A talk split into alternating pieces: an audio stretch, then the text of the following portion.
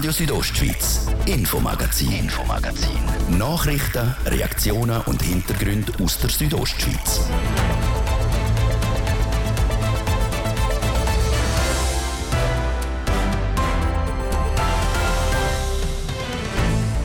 Einige haben schon einen Job gefunden und an der Bündner Volksschule drucken schon mehr als 200 Kinder aus der Ukraine die Schulbank. Den Bündner Unternehmen CDS in Landquart am Unternehmen machen Corona-Lockdowns in China zu arbeiten. Im Interview der CEO von der CDS, der Christian Erik Töni. Die Bündner Regierung hat ein neues Fundament für den Ausbau vom ÖV vorgelegt, wenigstens einmal im bildlichen Sinn. Denn wegen Klimawandel müssen sich die Bäume in den Bündner Wäldern auch bildlich gesehen auf den Weg machen in höhere Lagen. Denn der Bär ist los, wieder einmal in Graubünden im Unterengadin. Für den Fall, dass jemand von uns sich im Bärengebiet aufhält oder sogar einem Bär begegnet. Der Bärenexperte vom Kanton, er erklärt Verhaltensregeln. Das sind Themen heute im Infomagazin auf Radio Südostschweiz vom Donnerstag, am 9. Juni. Im Studio ist der Martin de Plazes. Einen guten Abend. Seit gut dreieinhalb Monate ist Krieg in der Ukraine. Seitdem haben schon sieben Millionen Ukrainerinnen und Ukrainer ihr Heimatland verloren. 1200 Schutzsuchende sind mittlerweile in Graubünden angekommen. Dank dem Schutzstatus S haben diese Menschen es viel einfacher zum rasch können einen zahlten Job annehmen. Wie viele von ihnen haben schon einen Job gefunden? Die Antwort auf die und andere Fragen jetzt vom kantonalen Arbeitsamtschef Gian Reto Gadoff, das Interview geführt Jasmin Schneider. Auf dem Arbeitsmarkt stellen wir fest, dass die schutzsuchenden Personen aus der Ukraine sehr selbstständig sind und gleich relativ viel, mittlerweile rund 50 Personen, selbstständige Stellen gefunden haben. Zurzeit sind ja knapp 1200 Geflüchtete da, dann ist auch 50 nicht so wahnsinnig viel. An was könnte das liegen? Das liegt in erster Linie daran, dass die Leute zuerst einmal ankommen müssen, dass die Unterbringung das erste wichtigste Thema ist und erst nachher allenfalls eine Stellensuche in Frage kommt. Ein weiterer Grund ist auch, dass ein großer Teil der geflüchteten Personen aus der Ukraine sind Frauen mit Kindern. Da ist es natürlich nicht immer so einfach, um so vor der Stelle anzutreten. Da ist Kinderbetreuung, die muss organisiert werden und andere Sachen, die im Vordergrund stehen.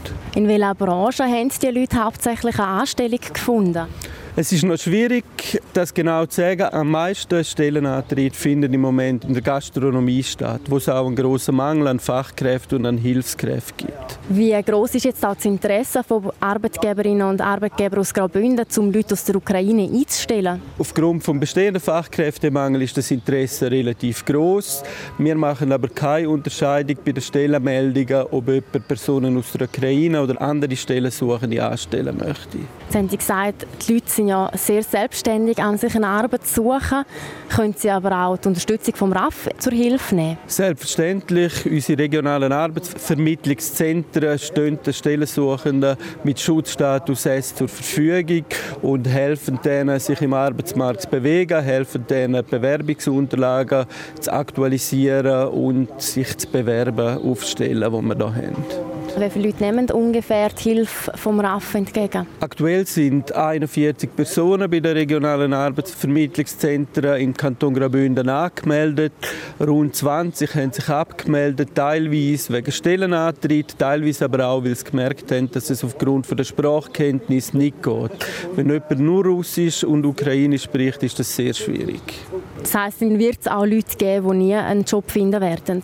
Das wird möglicherweise der Fall sein. In der Regel ist es aber so, dass sobald jemand die Sprachkenntnis hat, die lange um irgendeine Tätigkeit antreten, wird es auch möglich sein, um eine Stelle zu finden. Und die Sprachkurse sind am Laufen, die haben gestartet. Sagt der Gianreto Gadoff vom Amt für Industrie, Gewerbe und Arbeit. Auf der Flucht sind vor allem Frauen mit ihren Kindern. Für die Kinder setzt der Kanton Graubünden alles daran, dass sie so rasch als möglich eingeschult werden Und für viele von diesen Kindern ist der Bündner Schulalltag Realität geworden, wie Jasmin Schneider berichtet. Rund 200 Kinder und Jugendliche aus der Ukraine besuchen aktuell die Bündner Volksschule. Verteilt sind die auf rund 50 Schulen im ganzen Kanton, wobei die Stadtschule Chur mit 12 Kindern am meisten Kinder eingeschult hat. Funktioniert? Hätte das bis jetzt gut, sagt der Alexi Ney, Schulinspektor aus der Surselva. Also wir haben vorwiegend gute Rückmeldungen gekriegt. Die Kinder, aber auch die Familien sind natürlich froh, dass sie einmal hier in einem sicheren Land sind. Und sie sind sehr lernwillig, um die Sprache zu lernen. Und was ein Vorteil ist, dass sie eine ähnliche Schulstrukturen schon gewohnt sind. Auch die einheimischen Kinder kommen gut mit den neuen Mitschülerinnen und Mitschülern klar. Denn die meisten Lektionen besuchen die Kinder zusammen. Die Schüler werden in die Regelklasse integriert, wenn es nicht zu viel sind. Und nebendran haben sie in Kleingruppen oder auch allein in einer kleinen Schule werden sie in Deutsch gefördert. In Fächern wie Sport oder äh, Werken können sie gut mit den anderen Schülern schon mitmachen, dass sie auch sozial integriert werden.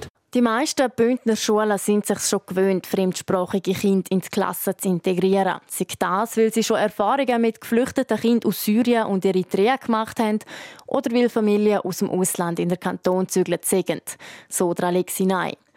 Die grosse Herausforderung ist mehr, genug Lehrpersonen für die zusätzliche Betreuung zu finden. Jetzt vom Schulinspektorat aus haben wir eine Liste oder haben wir Personen erfasst, die in den letzten vier, fünf Jahren pensioniert worden sind, auch Personen, die den Schulbetrieb äh, verloren haben. Die Schulen können sich an uns wenden und wir können die, die, die Daten weitergeben. Denn in der Schule hat es natürlich auch viele Lehrpersonen, die Teilzeit arbeiten und die sind in Einzelfällen bereit, das Pensum zu erhöhen und können Unterricht geben. Der Kanton Graubünden setzt aber alles daran, dass genug Lehrpersonen gefunden werden. Denn schlussendlich ist es das Wichtigste, dass die Kinder so schnell wie möglich eingeschult werden, sagt Alexi Ney.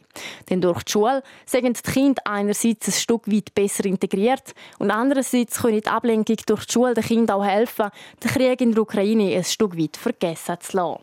Das war eine Übersicht, wie die Einschulung der Kinder aus der Ukraine in den Bündner Schulen abläuft.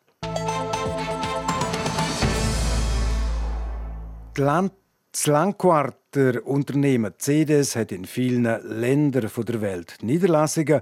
Die Unternehmung entwickelt Sicherheitssensoren für Lüfte und Türen. Auch in China hat sie einen wichtigen Standbein. Aber in Teilen von China sorgt die Corona-Pandemie seit über zwei Jahren für wirtschaftliche Einschränkungen. Jetzt reagiert CDS, sie will der chinesische Markt aber nicht verloren, aber die Abhängigkeit von China senken. Der CDS-Chef Christian Erik Töne ist bei Radio Südostschweiz vorbeigekommen und hat darüber mit dem Hans-Peter Putzi geredet. Herr Töne, Mitarbeitermangel, Krieg in der Ukraine, Lockdowns in China, aktuell in Shanghai. Wie stark ist CDS von den Problemen, die die Wirtschaft im Moment hat, betroffen? Eines davon haben Sie gerade angesprochen, das ist der Lockdown in Shanghai. Unsere Leute haben aus dem Homeoffice geschafft. Unsere Fabrik ist ja nicht in Shanghai selber, sondern ist in Changshu, das ist eine Stunde nördlich von Shanghai. Und dort haben wir mehr oder weniger immer arbeiten können. Also wir haben auch das Material rausgebracht. Was uns dort mehr Probleme bereitet hat, das ist, dass unsere Kunden extrem eingeschränkt sind mit Arbeiten. Schindler zum Beispiel, wo nur einen Teil von seiner Produktion hat, äh, können, können realisieren und ausliefern, wo Mitarbeiter die Wahl hatten, entweder in der Firma zu arbeiten und dann aber auch zu bleiben. Also die sind wochenlang nicht aus der Firma rausgekommen, haben dort müssen schlafen auch. Was dazu ist, der ganze Transport von China nach äh, Europa. Das ist für uns ein riesiges Problem gewesen. Neben den Lieferverzögerungen, die massiv sind, sind auch Kosten ein riesiges Thema. Und zwar haben wir für einen Container im Normalfall so 2'500, 3'000 Franken gezahlt und jetzt zahlen wir so 15'000, 16'000 Franken. Das ist für uns schon ein Problem. Was denn ihr in China produzieren? Ursprünglich haben wir angefangen mit einer Kabelproduktion, also mit dem praktisch alle Kabel für unsere Sensoren, die wir in unserem eigenen Werk in Changshu herstellen und liefern sie dann äh, in grossen Mengen daher und da verbauen wir sie dann äh, zu den fertigen Sensoren und liefern sie dann aus.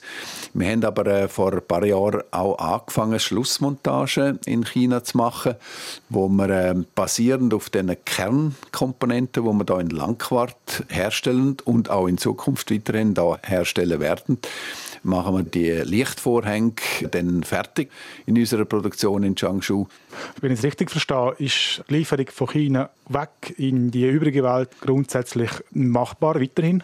Grundsätzlich richtig, natürlich mit extrem viel Aufwendungen. Man muss überall Wege suchen nachher, oder? Weil aus Shanghai haben wir nicht mehr liefern also haben wir dann zum Beispiel aus Wuhan äh, geliefert. Das Problem ist, im Normalfall ist so eine, äh, eine Schiffsladung sechs Wochen, vielleicht einmal sieben Wochen unterwegs gewesen und dann hat man das dort zu lang oder umgekehrt. Und jetzt sagt der Lieferant 15 Wochen wahrscheinlich, aber es kann dann plötzlich 18 Wochen gehen. Wie geht es künftig weiter mit, mit eurem chinesischen Ableger? Die Unsicherheit in Bezug auf Lieferung, Lieferpünktlichkeit, das ist natürlich da, oder? Und das kann man nicht brauchen. Wie erkauft man sich dort wieder eine Liefersicherheit, indem man entweder, wenn das Schiff zu spät ist, indem man dann das Material fliegt, notfallmäßig, aber das sind unglaubliche Kosten, die dann entstehen. Und die andere Möglichkeit ist einfach die Lager an den verschiedenen Orten, wo man Verkaufsgesellschaften hat, sechs in Europa, sechs in den USA oder wo auch immer, dass man dort das Lager aufentut. Und das sind natürlich ein extrem hohes Bundeskapital, das man dann hat. Das kann man natürlich auch nicht brauchen. Darum äh, ist die Überlegung, sagt der Begriff, eine Kontinentalisierung, oder? Also, dass man nicht mehr Globalisierung hat, sondern ein bisschen zurück zur Kontinentalisierung geht, dass man versucht, eine Produktionsstätte in jedem Kontinent zu haben. Darum sind wir jetzt mal in erster Linie dran, hier in Europa etwas zu machen. Das Ziel wäre dann, dass man keine Sachen mehr von Übersee her schiffen lassen ja, grundsätzlich richtig. Die Kernkomponenten, äh, die werden wir nach wie vor in Langquart herstellen. Das sind wir jetzt am weiter ausbauen. Wir wollen da wirklich in die Champions League aufsteigen. Wir sind in Langquart günstiger in der Produktion für die Elektronikkomponenten als in China. Das haben wir äh, zweifach jetzt in einer Make-or-Buy-Analyse äh, nachgewiesen. Und darum werden wir die Kernkomponenten immer in Langquart haben. Und dann, das machen wir heute schon so, wir tun unser Werk in China mit den Elektronikkomponenten ausrüsten. Und das Gleiche äh, werden wir nachher dann in Europa praktizieren, dass äh, die Schlussmontage, äh, dass man das an einem europäischen Standort macht. Ist das Werk in Europa in der Schweiz denkt? Wir wollen das unbedingt in EU-Mitglied, wenn wir das machen um nicht jeden einzelnen Sensor müssen zu verzollen und der ganze Aufwand und der ganze, die ganze Friktion, wenn man, wenn man da äh, weg kann. Gibt es schon eine Timeline, bis wann man Entscheid fällen will? So richtig Herbst, wenn wir mal äh, eine Vorauswahl haben, wo wir dann äh, Schlusskandidaten wollen, äh, rausstellen äh, dass wir irgendwo im Laufe des Jahres den Entscheid fällen können. Die Umsetzung geht natürlich dann länger. Das Ziel äh, muss sein, dass man auf jedem Kontinent eine Produktionsstätte hat, also das heißt eigentlich, dass man überall dort, äh, wo man es verkaufen will, auf dem Kontinent, auch dort produziert. Genau. Das macht natürlich, aus unserer Sicht macht das ökologisch auch einen grossen Sinn, oder? Also, dass man wieder mehr lokal tut, Wertschöpfung unterstützen und auch Beschaffung tut unterstützen. Sagt der CD-Chef, der Christian Erik Töni.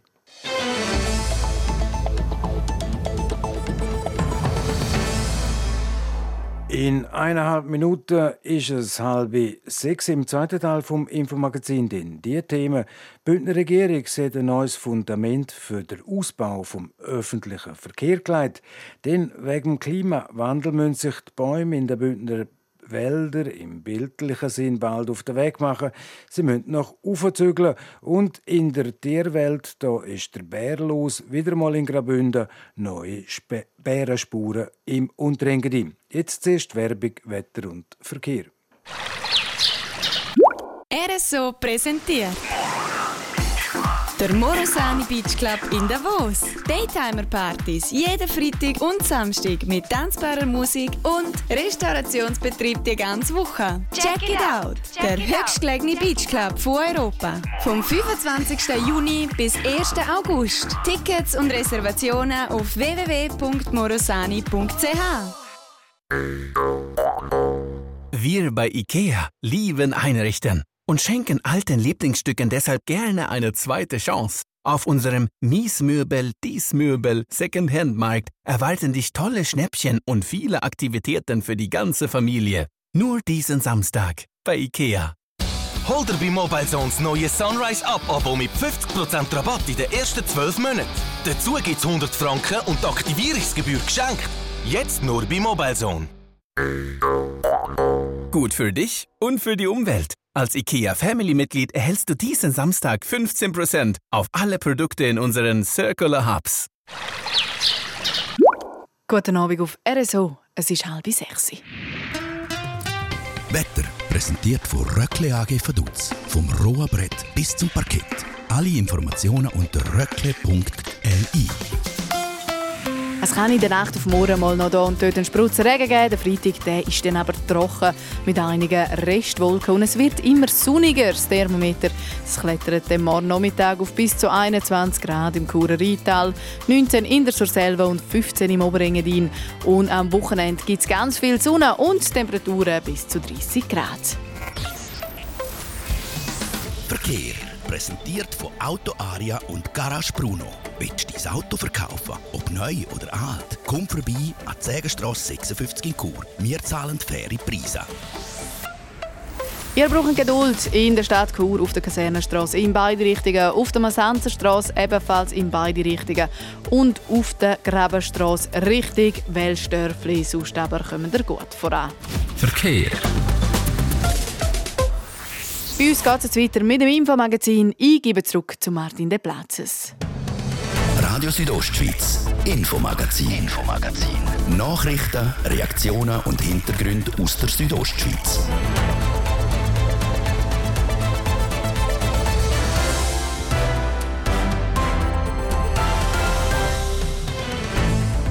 Am 28 Minuten vor 6 Uhr auf RSO jetzt die Themen. Mehr öffentlicher Verkehr im Kanton Graubünden, dann haben wir es von Bäumen, die in höhere Lagen zügeln müssen. Und der Meister Petz neue Bärenspuren im Unterengadin. In Graubünden sollen mehr Leute auf den öffentlichen Verkehr umsteigen. Mit dem Schwerpunkt soll das Gesetz über den öffentlichen Verkehr im Kanton revidiert werden. Heute Morgen haben der zuständige Regierungsrat Mario Cavicelli und der Thomas Schmid, er ist der Vorsteher vom Amt für Energie und Verkehr, darüber informiert. Der Hans-Peter Putzi ist bei dieser Informationsveranstaltung dabei und hat der Thomas Schmid zuerst einmal gefragt, warum das Fundament vom aktuellen Gesetz zu schwach ist. Es hat aufgrund von Revisionen auf Bundesstufe Handlungsbedarf gegeben, dass wir uns auf die Bundesgesetzgebung müssen anpassen müssen und dass wir auch aufgrund von gesellschaftlichen, technologischen Entwicklungen ein bisschen behindert sind, um gewisse neue Entwicklungen auch mitfördern. Jetzt das neue Fundament, wo wird das stärker? Es macht uns als Kanton viel flexibler. Wir haben viel mehr Möglichkeiten, gewisse Entwicklungen auch zu antizipieren, mit zu unterstützen. Wir wollen äh, ganz generell den ÖV im Kanton ausbauen. Unter anderem möchte der Kanton Versuchsbetrieb mehr fördern. Können Sie da ein Beispiel dazu sagen? Versuchsbetrieb können einerseits Linien sein, indem man zum Beispiel sagt, wir wollen jetzt eine Linie vom Wanderbus irgendwo hin machen, wo man das Gefühl hat, äh, da hat es einen Haufen Wanderer, die dann irgendwann heim müssten.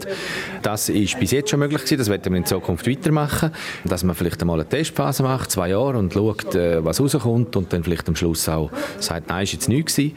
Aber wir wollen auch Technologien, Hilfsmittel, Instrumente unterstützen, wie zum Beispiel eine App, oder? dass man vielleicht seine individuelle äh, Reise kann planen kann, dass man kann anders abrechnen und so weiter. Also nicht nur Linien, sondern auch technische Instrumente unterstützen. Und das können wir jetzt. Dann geht es auch darum, um neue Mobilitätsformen einzuführen. Können Sie da etwas sagen, was vielleicht gerade auf Graubünden speziell würde zutreffen? Also ich weiß aus eigener Erfahrung und das sieht man auch aus den Frequenzen, dass zunehmend ganz viele Menschen aus dem Kanton rauspendeln arbeiten. Das heißt, sie müssen umsteigen und dort gibt es Möglichkeiten, dass man neue Kombinationen fördert, wo die Pendler jetzt in dem Beispiel können schneller umsteigen. können. Es gibt Möglichkeiten, dass man denen Parkplätze zur Verfügung stellt, dass man Autosharing macht, äh, sogar Velosharing und so weiter, dass man jetzt vielleicht vor der Haustür einen Veloständer hat, wo man das Velo kann nehmen für einen Bahnhof, zum nachher weiter. Und diese Mobilitätsformen, die wollen wir können besser kombinieren. Also einfach die ganze Dienstleistung für den Kunden, der vielleicht oben im Duetsch wohnt und auf Zürich will, vereinfachen. Absolut, oder? Und es kann dann vielleicht eben auch mal sein, dass man halt sagt, jetzt hat so wenig Kunden, dass man halt keinen Fahrplan mehr fährt, sondern on demand, dass die Kunden ihren ÖV-Träger im Sinne vom Rufbus zum Beispiel selber bestellen, aber sie gleich noch ein Angebot haben, wo sie von A nach B kommen. Ein Thema ist auch wieder die peripheren Lagen von den diversen Dörfern, Gemeinden. Da hat man oftmals kaum mehr Busse am Abend zum Heimgehen oder auch Züge. Was kann die Revision vom Gesetz da bewirken? Ich meine, im Endeffekt ist es auch ein nachfragebasiertes System. Also es braucht eine gewisse Mindestnachfrage, dass man überhaupt noch Erschliessung macht in diesen Themen. Da machen wir jetzt einen Schritt so, indem wir das Minimum von der Erschliessung äh, etwas absetzen. Also dass man Ortschaften schon erschließt mit, mit 50 Einwohnern und nicht wie bisher mit 60. Wir wissen aber auch selbstverständlich, dass das natürlich schwierig ist. Es gibt Umsteigeeffekte, denken wir an betagtere Menschen. Wie sieht es aus mit mehr Kurs, gerade zum Beispiel am Abend? Also es wird ein Ausbau stattfinden. Wir werden ja versuchen, also nicht versuchen, wir werden den Halbstundentakt einführen und aufgrund von dem wird es auch schon mehr Kurs geben in den Abend hinein, gehe ich mal davon aus. Und bei den einzelnen Abendkursen wird man selbstverständlich müssen schauen, ob sich dann das auch rechtfertigen lässt. Was man auch sieht, ist, dass der motorisierte Individualverkehr in der Stadt nicht kleiner wird. Was kann die Revision dort beitragen, dass man vielleicht dort in der Stadt probiert, noch mehr Leute vom Auto wegzukriegen? Da geht es meiner Meinung nach um bauliche Massnahmen, es geht um Buspriorisierungen. Wir haben doch jetzt in der Stadt Chur zum Beispiel haben wir doch die eine oder andere Busspur. Es gibt noch andere Möglichkeiten, um den ÖV zu priorisieren. Ich glaube, das ist dort eher äh, das Mittel von der Wahl, weil die Verkehrssysteme sind auch in, nicht nur in unserer Agglomeration Chur oder Stadt Chur überlastet, sondern natürlich auch in anderen. Und dort kann der ÖV sehr wohl eine Alternative sein, aber man muss natürlich auch vorwärts kommen.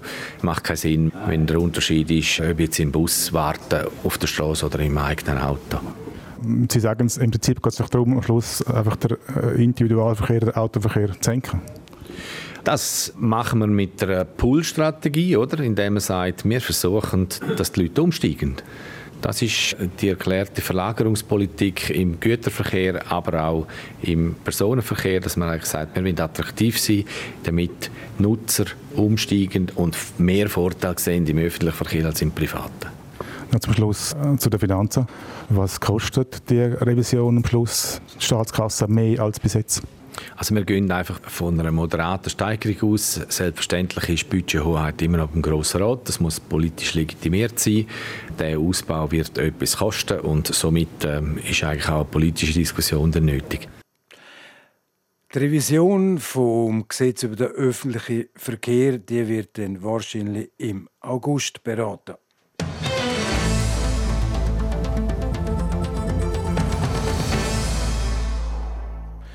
Der Klimawandel der hat auch Auswirkungen auf Bündner Schutzwälder. Der Schutzwald ist heute nicht selten eine Fichtenmonokultur. Aber gerade Fichte, die hat keine Freude an den steigenden Temperaturen. Darum muss der Schutzwald jetzt mit anderen Baumarten aufgestockt werden. Der Hans-Peter Putze ist heute in Felsberg bei der Pflanzung von wärmeresistenterem Gehölz dabei. Gewesen.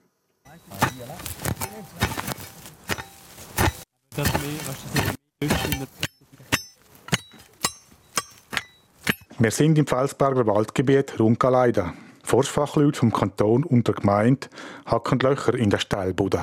Es werden ganz junge Bäume gesetzt, um eine Aufforstung zu machen.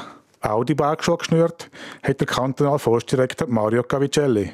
Er pflanzt auch ein Bäumchen und sagt dann, der Wald ist für Graubünden extrem wichtig. Er schützt vor Naturgefahren, Lawinen, Steilschlägen, Murgänge, schützt natürlich das Siedlungsgebiet, dort wo wir wohnen, dort wo wir Infrastrukturen haben. Ohne die Schutzfunktion vom Schutzwald könnten wir in den Bergen auf lange Frist nicht leben. Aber in Felsberg werden nicht, wie zu früheren Zeiten, Fichten gepflanzt. Der Marco Vanoni ist beim Kanton Bereichsleiter Schutzwald. Er begründet den Verzicht auf die Rottanne also. Ja, Schutzwald mit Fichten in der tiefen Lage ist je länger, je geförderter, weil die Fichte einfach sehr anfällig ist auf Borkenkäfer. Und wenn man starke Borkenkäfervermehrung hat, kann das sein, dass ein Bestand relativ in kurzer Zeit zusammenbricht und dann der Schutz nicht mehr gewährleistet. Auch der Einfluss vom Klimawandel sei gross. Der Regierungsrat Mario Cavacelli sagt dazu, Man kann sich das gut vorstellen, dass eine gewisse Baumart mit einer gewissen Temperatur kann leben und wenn die Temperatur ansteigt, dass sie dann nicht mehr ideal ist, äh, zum können leben. Eine Population, die jetzt ideal am Ort wächst, wird später in einer höheren Höhenlage müssen wachsen und dort, wo die heutigen Baumkulturen sind, werden andere Baumarten müssen wachsen können. Was heißt das konkret für Graubünden? Nochmal der Mario Cavicelli. Man hat eine Klimaerwärmung erhoben für Chur von 1,4 Grad wärmer im Vergleich zu vor 30 Jahren. Also etwa 1,4 Grad wärmer macht am Schluss eine Verschiebung von der Baumartengrenze um 500 Meter in die Höhe aus. Und darum ist es nötig, dass man heute Baumarten an Ort setzt, wo dann in ein paar Jahrzehnten am richtigen Ort sind mit der erwärmten Temperatur. Und darum macht man so ein Projekt Klimafitte Bäume, dass man Baumarten setzt, wo heute hier noch gar nicht vorkommen. Was klimafitte Bäume sind, weiß der Francesco Bonavia bestens. Er leitet den Forstgarten in Rodels und sagt, ja, jetzt in tieferen Lagen, wo wir jetzt da sind, so submontane Stufen, ja, dort sind Ahorn, Eichen, Krise, Linde. Er erwartet auch, dass Borkenkäfer weniger das Problem wird, wenn die Wälder viel artenreicher werden. Ein absoluter Superbaum für den Schutzwald gibt es zwar laut dem Schutzwaldexperten Marco Vanoni nicht. Eine gute Variante nennt er trotzdem. In Tiefen sicher Eichen. Es kann sein, dass Buchen vermehrt auch weiter aufwächst. Äh, die Fichte wird oben auch noch eine Rolle spielen. Die Weisstanne, die im Vergleich mit der Fichte eine bessere Durchwurzelung hat, die kann auch besser an gewissen Standort wachsen. Und für Unkelleiden haben sie an diesem Tag aber nicht Eichen, sondern Ahorn, Krise und Linde gesetzt. Der Hans-Peter Putzet berichtet.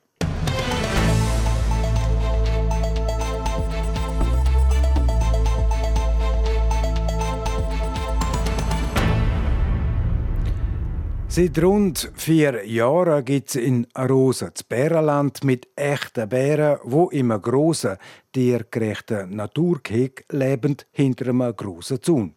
Ein echter Publikumsmagnet. Es kommt aber gerade in Graubünden auch immer wieder mal vor, dass wilde Bären durch den Kanton streifen, meistens im Engadin oder in den Bündner Südtäler. Ob es aktuell einen Bär im Kanton hat und wie man sich verhalten soll, wenn man auf den Bär trifft. Das zeigt jetzt der Beitrag von Jasmin Schneider. Seit dem Jahr 2005 tauchen immer mal wieder Bären im Kanton Graubünden auf. Sie kommen von den Trentiner Alpen ins Engadin und in die Bündner Südtäler. Und auch aktuell soll wieder ein Bär im Kanton unterwegs sein, wie der Arno Burtscher sagt. Er schafft beim Amt für Jagd und Fischerei und ist zuständig für die Grossraubtiere. Wir haben wahrscheinlich im Moment gerade einen Bär hier bei uns im Engadin. Wir haben vor ein paar Tagen äh, erste Nachweise bekommen von der Südtiroler Grenze, dass ein Bär gesichtet worden ist. Und ein paar Tage später sind dann Spuren auftaucht im Valdoin im Unterengadin. Die Bären, die nach Graubünden kommen, sind meistens junge Männchen. Sie bleiben in der Regel aber nie lang bei uns. Das ist eigentlich für einen Bär, für den Braunbär typisch, wie auch für andere Säugetiere, dass sie vor allem die jungen Männchen irgendwann von der Familie abwandern und dann auf die Suche gehen nach einem eigenen Lebensraum. Was sie aber auch brauchen, ist die Präsenz von Weibli. Das haben wir in der Schweiz nicht. Die einzigen Weibli, die es hat in der Umgebung, sind die im Trentino und darum kehren sie früher oder später einfach zurück zu der Ursprungspopulation. Meistens verhalten sich die Bären unauffällig. Wie bei anderen Tieren gibt es aber auch bei den Bären Einzelne, die sich anders verhalten. So gibt es immer wieder welche, die mal in die Dörfer gehen und sich den Menschen nähern. Insofern müssen die Wildhut den Amix einschreiten. Das kommt mir aber sehr selten vor. Trotzdem, wer einmal auf einen Bär trifft, der soll sich am besten ruhig verhalten. Ein Bär ist genau wie ein Wolf grundsätzlich einem Mensch gegenüber misstrauisch. Er wird nicht äh, panikartig flüchten, aber er wird sich entfernen. Wenn das nicht der Fall ist, dann muss man sicherstellen, dass der Bär einem auch als Mensch erkennt. Das heißt, man soll reden, man soll auf sich aufmerksam machen und schlussendlich soll man, wenn der Bär dann nicht von selber weggeht, soll man sich selbst entfernen, einfach nicht panisch weggehen im Anschluss ist es wichtig, dass man die lokale Wildhut informiert. Die sammelt nämlich alle Informationen über die Bären im Kanton und stellt die auf der Webseite vom Kanton öffentlich zur Verfügung. Längerfristig könnte es laut Arno Burtscher vom Amt für Jagd und Fischerei aber immer häufiger zu so Begegnungen kommen. Es gibt keinen Plan für eine Ansiedlung, aber es Konzept Bär Schweiz, das eigentlich für die Schweiz die Strategie vorgibt, wie man mit dem Bär umgehen will, sagt, dass auch der Bär über längere Zeiträume sich in der Schweiz kann ansiedeln und die Wahrscheinlichkeit ist auch groß, dass also die Bären nicht wieder abwandern. Das Entscheidende ist dass man einfach auch Mittel hat, um eben die wenigen Individuen, die zu einer Gefahr werden, dass man die auch dann kann entnehmen aus der Population, wenn denn das nötig ist. Inwiefern sich Bären auch bei uns im Kanton Graubünden ausbreiten werden, das wird sich dann mit der Zeit zeigen. So viel zum wilden Meister Betz, wo halt hier und da auch mal im Kanton Graubünden einen Besuch abstatten tut. Sport. Nachdem es in den letzten zwei Spielen der Schweizer Fußballnationalmannschaft gegen Tschechien und Portugal in der Nations League Niederlagen gegeben hat, haben die Spieler vom Trainer Murat Yakin heute voll Bock auf Wiedergutmachung. Der dritte Ernstkampf im Rahmen der Nations League. Daheim Jasmin Schneider. Heute Abend trifft Schweizer Nazi daheim in Genf auf Spanien. Der Trainer Murat Yakin wird hier dabei wieder auf seine stärkste Mannschaftsformation setzen. So werden heute Abend nach der Pause während dem letzten Match der Jan Sommer, der Silvan Wittmer, der Remo Freuler, der Noah Okafor und der Brel Embolo wieder zurück auf dem Platz sein. Der Start vom Nations League Spiel zwischen der Schweiz und Spanien ist am Viertel vor 9 In der gleichen Gruppe treffen heute Abend auch Portugal und Tschechien aufeinander und am Sonntag hat die Nazi den ihren nächsten Einsatz. Sie trifft dann nochmal auf Portugal. Dann zum Tennis. Im holländischen Hertogenbosch ist heute Belinda Bencic im Einsatz. Sie gewinnt im Achtelfinal gegen die Russin Anna Kalinskaya in zwei Sätzen mit 7 zu 6 und 6 zu 4. Und der 19-jährige Dominik Stricker spielt heute beim Turnier in Stuttgart im Achtelfinal gegen den Griech Stefanos Tsitsipas. Ein Satz ist schon gespielt. Der ist mit 6 zu 3 an der Griech gegangen. Und zum Schluss noch zum Springreiten. Da gibt es gute Nachrichten aus Schweizer Sicht. Der Martin Fuchs führt neu wieder die Weltrangliste der Springreiter an. Nachdem er in den letzten drei Jahren immer unter der Top 4 war, entthront er jetzt der Schwede Peter Fredriksson. Sport. Sola, es ist präzise 13 Minuten vor 6 und damit ist es das Infomagazin auf Radio Südostschweiz vom Donnerstag am 9. Juni. Das nächste Infomagazin gibt es wieder morgen wie gewohnt ab dem Viertel ab 5 natürlich nur hier auf RSO. Am Mikrofon sagt für heute auf Wiederhören der Martin de Plazes. Einen guten Abend, Docken. Radio Südostschweiz, Infomagazin, Infomagazin. Nachrichten, Reaktionen und Hintergründe aus der Südostschweiz.